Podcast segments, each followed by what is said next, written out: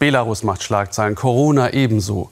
Da verschwinden Ereignisse im Hintergrund, obwohl sie auch für unser Land von großer Bedeutung sind.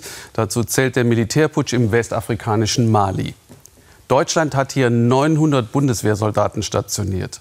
Sie sind Teil von 10.000 Sicherheitskräften der Vereinten Nationen und der EU als Unterstützung gegen den jahrelangen Kampf Malis gegen islamistische Terrorgruppen. Die haben von Norden große Teile des Landes erobert. Und jetzt hat in Mali eine Militärjunta das Sagen. Ihre genauen Ziele sind noch unbekannt. Aber die Bevölkerung, sagen Caroline Hofmann und Norbert Hahn, schöpfe erstmals wieder Hoffnung. Mohammed Hamidou Maiga erzählt seinen Freunden gern davon, wie es am Tag des Putsches war, als das Militär die Macht in Mali übernahm. Er war dort, er hat es gesehen. Ich habe mich gefreut und vor Erleichterung geseufzt, denn ich war mittendrin. Ich habe geschrien, es lebe die malische Armee.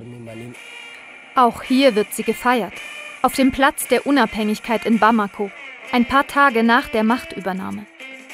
Heute jubelt Mohammed nicht, er muss arbeiten, hilft am Eingang zur Feier, kontrolliert die Besucher. Mohammed und alle auf dem Platz haben die gleiche Hoffnung, dass die Soldaten ihr Land endlich verändern.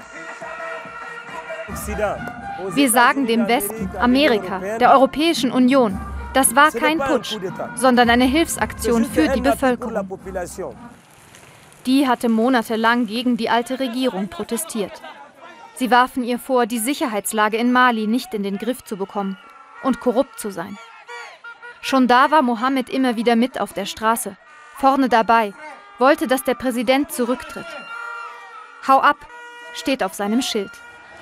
Sein Wunsch ging in Erfüllung. Das Militär putschte. Der Präsident tritt zurück. Aber jetzt muss die Junta liefern. Egal, wer es am Ende gemacht hätte. Jetzt müssen sie jemanden einsetzen, der verantwortungsvoll führt. Heute hoffen wir, dass die Übergangsphase nicht als politische verstanden wird. Jetzt geht es nicht darum, einfach nur eine neue Regierung einzusetzen, die die gleichen Fehler macht.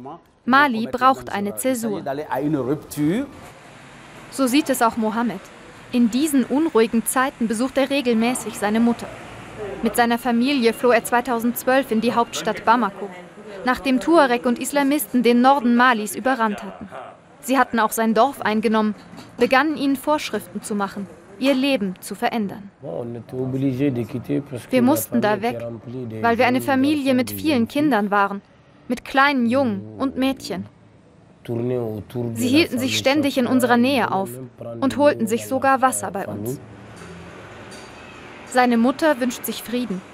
Die Islamisten destabilisieren Mali noch immer. Wir hoffen, dass dieser Putsch unserem Land Normalität gibt und dass sie den Krieg im Norden beenden können.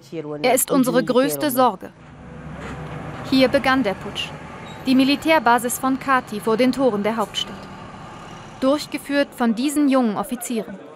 Sie sollen von internationalem Militär trainiert worden sein, im Rahmen von Ausbildungseinsätzen, etwa von den USA, Deutschland und auch Russland.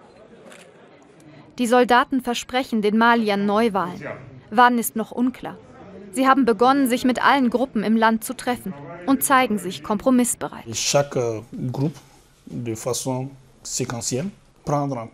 Jede Gruppe bringt ihre Idee ein, wie der Übergang funktionieren soll. Und wir haben auch einen Vorschlag. Wir werden alle sammeln und werden versuchen, sie zusammenzubringen. Die ausländischen Truppen im Land seien weiter willkommen. Die internationale Gemeinschaft will auch bleiben, doch den Putsch selbst lehnt sie ab, fordert schnelle Neuwahlen, auch Deutschland. Die westafrikanischen Nachbarstaaten haben deshalb Sanktionen verhängt, die Grenzen geschlossen, die Handelswege unterbrochen. Ich denke, die internationale Gemeinschaft und die westafrikanischen Staaten widersprechen sich selbst. Jetzt fordern sie gute Regierungsführung, aber als wir vorher in Mali Probleme damit hatten, haben sie nichts gesagt. Mohammed Maiga und seine Freunde von der Oppositionsbewegung sind voller Hoffnung. Sie alle glauben, dass das Land nach dem Putsch nicht nur Militärhilfe braucht, sondern eine starke Regierung. Wir erwarten viel. Aber vor allem muss sich schnell um das Nötigste gekümmert werden. Die schlechte Sicherheitslage, die unzureichende Nahrungsmittelversorgung, Gesundheit und Bildung, das ist fundamental. Mohammed, der Aktivist, Mohammed, der Fußballtrainer. Sein ganz persönlicher Wunsch, dass er mit seiner Elf irgendwann wieder durchs ganze Land reisen kann und in allen Städten Malis in Frieden Fußball spielen.